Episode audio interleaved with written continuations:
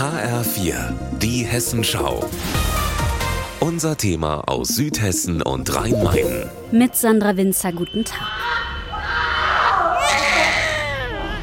Manchmal muss es schnell gehen, vor allem bei einer Geburt. Immer wieder kommt es vor, dass Babys auf dem Weg ins Krankenhaus schon im Krankenwagen zur Welt kommen.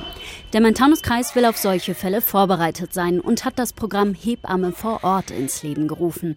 Es soll vor allem dann helfen, wenn der Rettungswagen ungewollt zum Kreissaal wird. Landrat Michael Zyriax. Es sind rund zehn Fälle im Jahr, aber auch in diesen zehn Fällen geht es um Leib und Leben von Mutter und Kind und wir wollen Kinder auf die Welt bringen, auch wenn sich die Mutter in einem Rettungswagen befindet. 40 Babys kamen von 2019 bis 2022 im Main-Taunus-Kreis ungeplant im Rettungswagen zur Welt.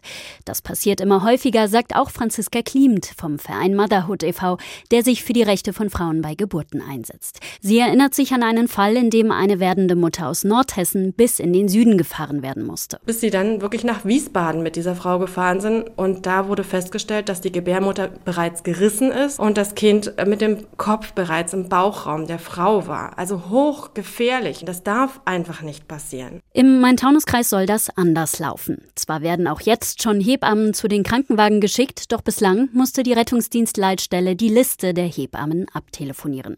Durch das neue Projekt werden angemeldete Hebammen gezielt kontaktiert, Landrat Michael Zyriax. Sie werden dann über eine Notfall-App oder auch gezielt telefonisch informiert. Der Main-Taunus-Kreis übernimmt die Haftpflichtversicherung und fahren dann direkt zum Einsatz Ort. Entwickelt wurde das Programm mit der Kreishebamme, die vor allem organisatorische Fragen im Kreis regelt. Ihre Kollegin Hebamme Janina Henke sagt, das Gefühl von Sicherheit bei der Geburt sei vor allem für die Mütter extrem wichtig. Je mehr Stressoren da halt reinkommen, umso mehr beeinflusst das auch die Frauen und kann das auch dazu führen, dass sie halt einfach psychisch immer mehr Probleme bekommen könnten. Der Kreis ruft alle Hebammen dazu auf, sich registrieren zu lassen unter rettungsdienst.mtk.org. Landrat Zyriax betont, Sie leisten mit ihrer Expertise, mit ihrem Beruf einen großen Beitrag für einen sicheren Weg ins Leben. Sandra Winzer, mein Taunuskreis.